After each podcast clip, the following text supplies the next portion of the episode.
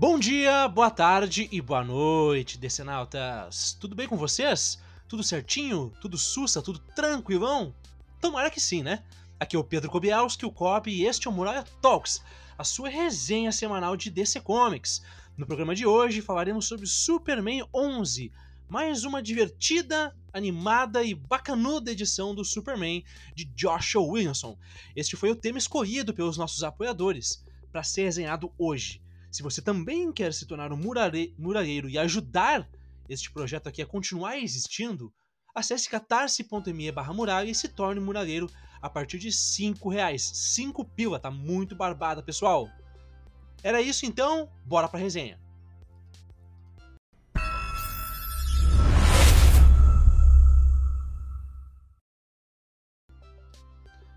Superman, parte 11 Lex Luthor Revenge Squad.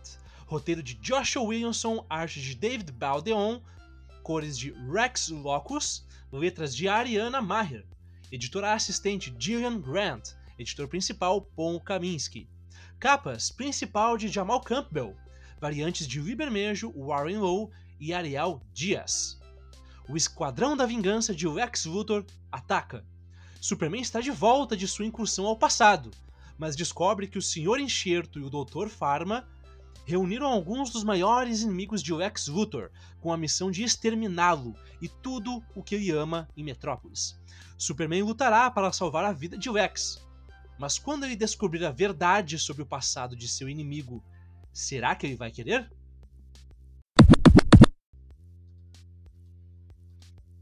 Galera, vocês sabem que eu tenho gostado bastante desse título do Joshua Williamson. Depois de uma resistência inicial, eu posso dizer que já faz umas quatro edições que eu tô bem embarcado no hype desse título aqui. E esse título aqui eu acho interessante por uma série de razões. Mas a primeira é: o Joshua Wilson não tá aqui querendo fazer um trabalho para entrar no portfólio dele. Ele não tá aqui preocupado em fazer gibizinhos para caber no encadernado de seis edições, para poder vender o TPB e a partir disso conseguir aí um bom contrato com a Image, com a Bom Studios para lançar o seu gibi independente. Não, aqui em Superman ele abraçou o modo full funcionário da DC Comics. Então ele tá aqui fazendo um bom gibi do Superman, um bom gibi de super-herói, um bom gibi da DC Comics, sem vaidade nenhuma. O objetivo do Josh Wilson aqui é fazer um quadrinho que mês a mês entregue entretenimento para o seu público e para os fãs do personagem. Eu acho isso bacana, eu acho isso honesto. E eu acho que esse é o grande diferencial deste título aqui.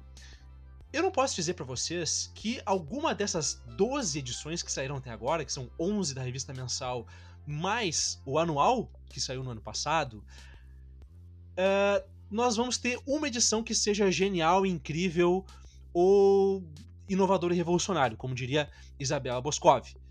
Mas o acúmulo dessas edições, mês a mês, é o que faz a recompensa chegar aos leitores. Então, a todo momento que você está lendo esse quadrinho, você vai ver: hum, isso foi falado na edição passada. Hum, isso aqui foi mostrado lá na primeira edição. Ah, isso aqui é um mistério que apareceu lá na quarta edição que está sendo resolvido agora. Aquele personagem que apareceu e ninguém explicou, agora eles explicam. Então, essa série de recompensas que vão sendo dadas ao leitor é o que vai tornando esse título relevante. E as vendas da DC confirmam isso, afinal de contas, Superman é um dos títulos mais vendidos da editora no momento. E dá para entender por quê, tá bom? Nessa edição específica que nós estamos falando, que é a edição 11, uh, ah, dá para dizer que o Joshua Williamson não se preocupa tanto em construir coisas, porque já fez isso antes. Então aqui ele se apoia, né? Ele se ancora dentro de tudo que já foi estabelecido para criar 23 páginas de ação quase ininterrupta.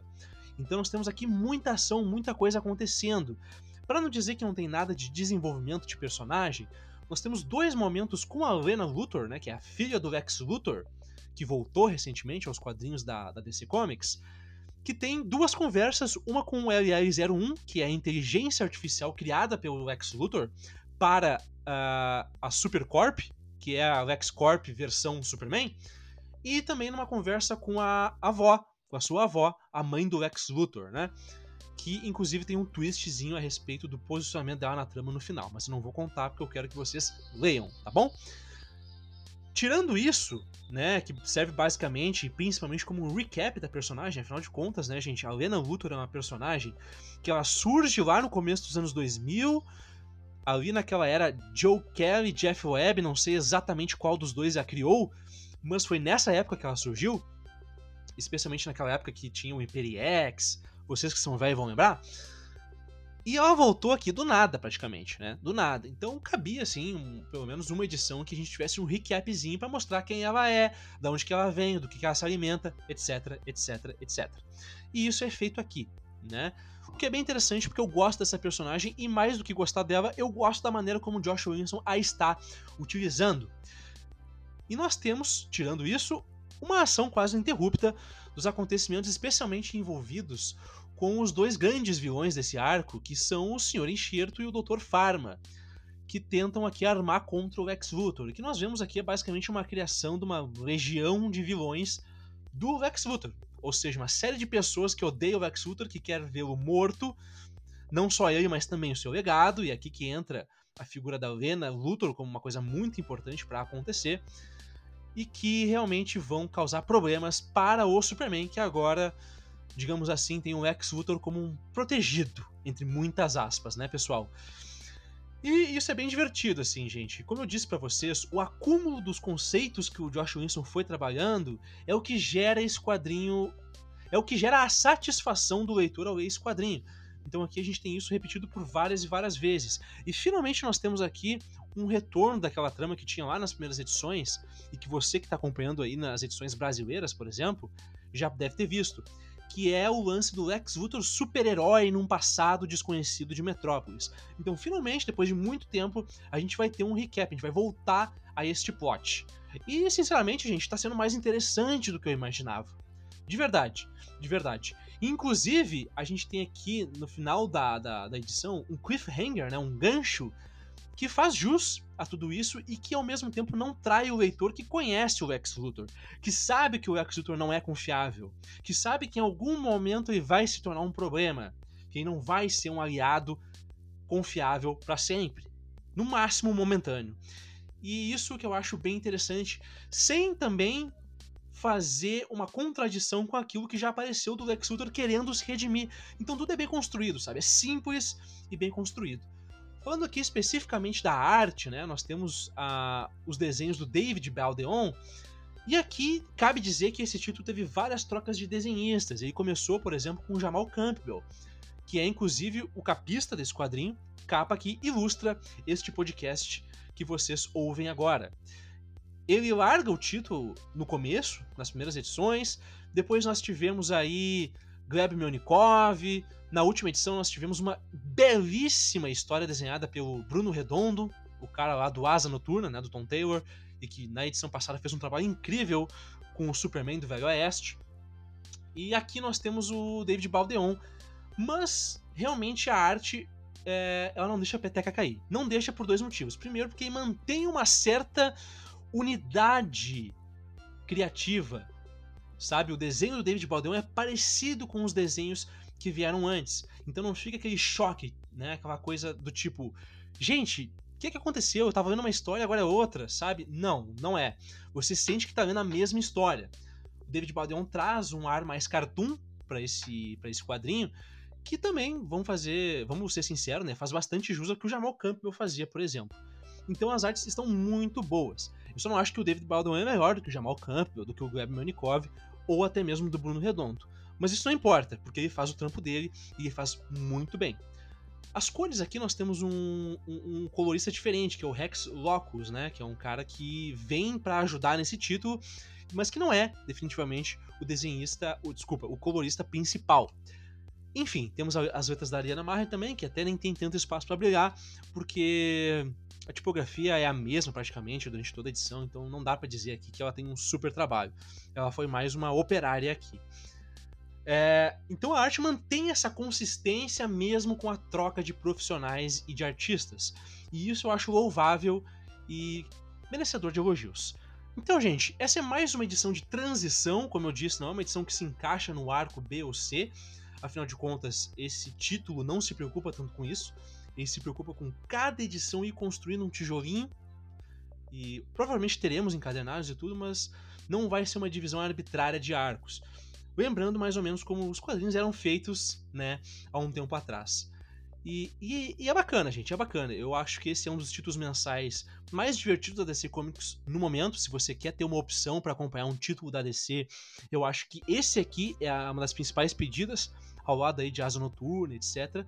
Porque é um título divertido, é um título consistente e é um título que entrega mês a mês, independente de arco e construção de plot maior, entrega diversão. E isso é o que eu acho mais importante dentro desse trabalho do Josh Wilson. Como eu já disse para vocês, esse aqui é a magnum opus do Josh Wilson dentro da DC. É certamente está caminhando aí para se tornar o maior trabalho dele aqui na editora. Então, vão certos nesse quadrinho que a diversão ela é garantida, tá bom? Então, galera, este foi o Muralha Talks dessa semana. Sempre lembra vocês que esse programa é um oferecimento dos muralheiros. Então fica o nosso muito obrigado para Antônio Gonçalves, Emanuel Nascimento, Igor Tavares, João Paulo Rank, Matheus Teixeira, Mônica Cabreira Kobielski, Paloma Batista, Paulo Ricardo Kobielski, Reinaldo Almeida Júnior, Vitor Cabreira, Vinícius Marçom e Wellington Teixeira do Carmo. De novo, pessoal, muito obrigado a todos vocês, tá bom? Se você quer nos ajudar a manter este podcast ativo, nos ajudar financeiramente, mas mesmo assim não pode comprometer o seu orçamento mensalmente, que eu sei que está difícil, considere doar através do nosso Pix. A chave é pixdomuralha.gmail.com. Então qualquer valor que você tiver, um pila, dois pila, ajuda esse projeto a continuar ativo, tá bom? Se você curtiu esse episódio, não esquece de avaliar e seguir a gente no seu agregador de áudio, que é muito importante pra gente, tá bom? Estamos com o Muralha da Fonte Podcast em todas as redes sociais. Twitter, agora X, Instagram, Facebook, Blue Sky, Threads.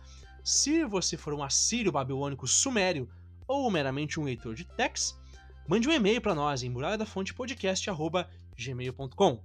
Um grande abraço e até a próxima, hein, gente? E não se esqueçam, tá? A muralha fala. Isso mesmo, gente, a muralha fala.